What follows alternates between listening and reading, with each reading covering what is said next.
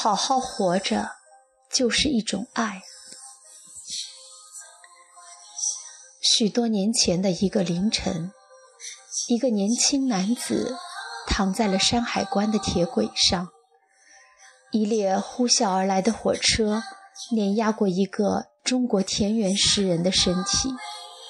那天正好是他二十五岁的生日。这个男人就是写过“面朝大海，春暖花开”的孩子。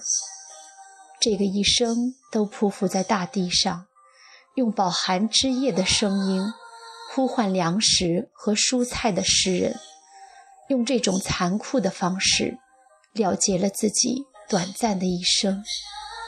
然而，这个叫扎海生的孩子，他在另一个世界不会知道，在他生日的那天早晨，母亲已经在乡下的炊烟中。熬好了一锅红米粥，以这样一种传统的方式，在为北京的儿子默默祝福。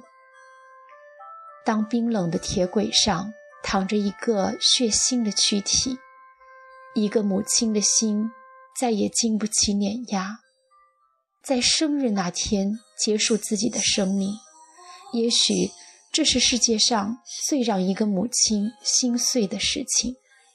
当一个生命从母亲的子宫蹦出，这个生命已经从母亲的子宫上升到母亲的心房里扎根了。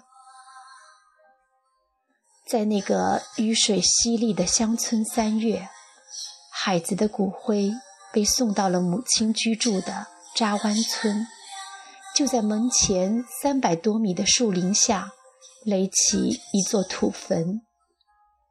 从此，母亲的视线一天都没有离开过儿子的土坟。陪同儿子入眠的是母亲的灵魂。在二十一年乡下的风雨声里，儿子、母亲哭他的儿子海生，哭瞎了双眼。海生是母亲在经久的岁月里，一直在他唇间不停呼唤的乳名。海生十五岁时考上了北京大学，整个村子沸腾了，一个县城也轰动了。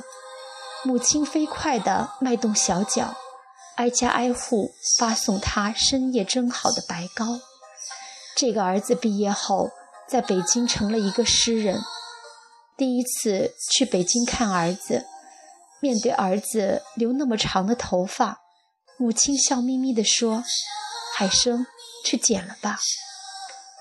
母亲走的那一天，这个贫困的诗人找人借了三百元钱，执意塞进了母亲的包里。母亲的那个包装了家里的五十个鸡蛋。他在乡下为儿子养着一群小鸡，经过几天几夜的颠簸，到了北京，居然一个也没有破。母亲一直把装满鸡蛋的布包搂在怀里，因为她相信，儿子每吃下一个鸡蛋，那个叫着诗人的儿子，他苍白的脸色就会多一丝红润。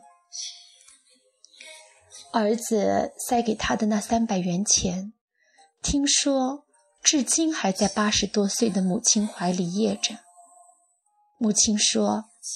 等他去世以后，用儿子的这三百元钱送他上路就够了。孩子自杀后，很多人惊呼：“这是一颗诗坛彗星的陨落。”有人赞叹他的诗是惊雷。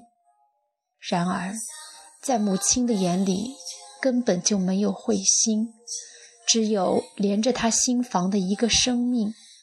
更没有惊雷的声音在母亲的耳畔响起，只有一个孩子在母亲梦呓里的啼哭。一个国家可以没有诗人，而一个母亲根本不能失去孩子。孩子，他把最疼痛的一首诗，没有写进他颂歌的土地里，却嵌进了一个母亲疼痛的血液里、心房中。所以，我总觉得，在春天来怀念这样一个诗人，其实对母亲来说，更是一种挖肉剔骨的残酷。浩瀚无际的天空，他对于广博无垠的大地，如何表达深沉的爱意与温柔的呢喃？我认为，那是密集的、轻盈的雨水和雨丝。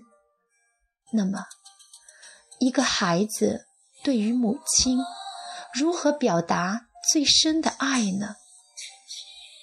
我想，答案只有一个：好好的活着，就是对母亲的爱。再没有一个健康美好的生命，让孕育了生命的母亲更幸福的了。